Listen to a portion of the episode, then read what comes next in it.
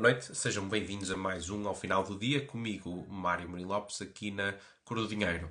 Hoje, mesmo mesmo, aqui a fechar o dia, eh, mas não podia deixar de fazer aqui uma menção eh, muito importante eh, e também, mais do que uma menção, uma celebração ao 25 de novembro. Portanto, hoje não vamos aqui analisar momentos inusitados da semana, a República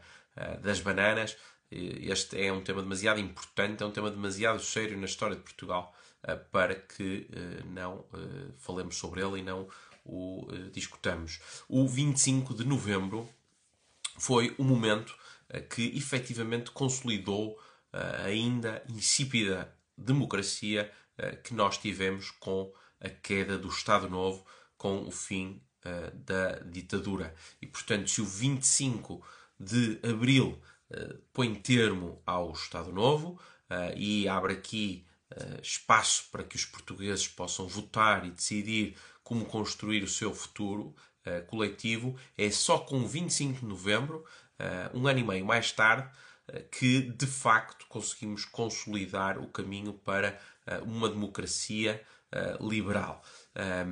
É bom recordar que mesmo que a Assembleia Constituinte tenha sido constituída em, e passo o pleonasmo, em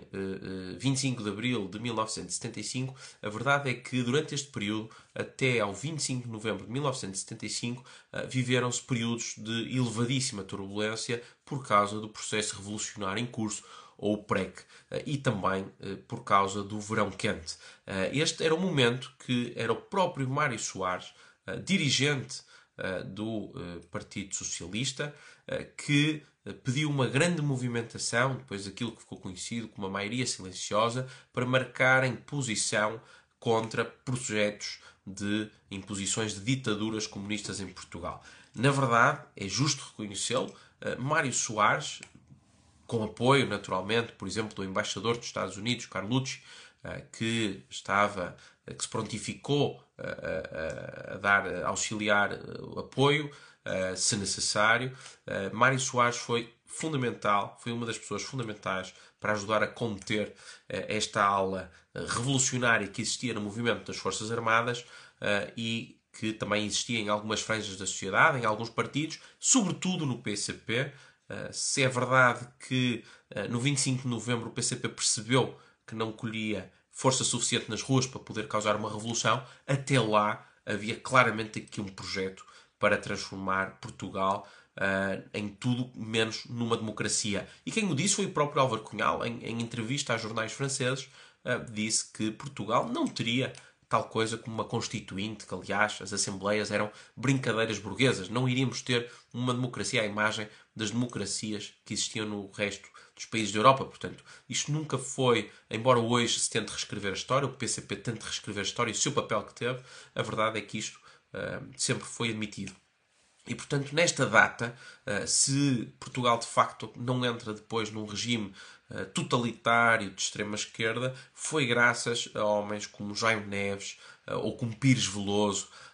que controlou o exército a norte e mobilizou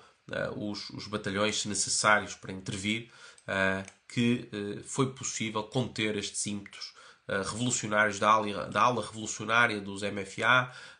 e do Rallys e dos paraquedistas. e, portanto, em Portugal, talvez por demasiado deferimento para com a extrema-esquerda, não se dá o devido valor que se deveria dar ao 25 de novembro, mas a verdade é que se não fosse o 25 de novembro a travar o PREC, eh, Portugal provavelmente teria entrado numa eh, teria eh, entrado numa ditadura comunista à imagem de outras como existiram, por exemplo, na Albânia. Aliás, esse era um dos, um dos exemplos dados pelas franjas da extrema-esquerda como modelo a implementar em Portugal. E, portanto, se a coisa falhou, não foi por falta de vontade destes radicais, destes extremistas, foi porque houve pessoas que souberam estar à altura e intervir no momento eh, necessário e, portanto, eh, termino eh, reiterando: viva o 25 de Abril, viva o 25 de Novembro. Obrigado e um bom fim de semana e até para a semana.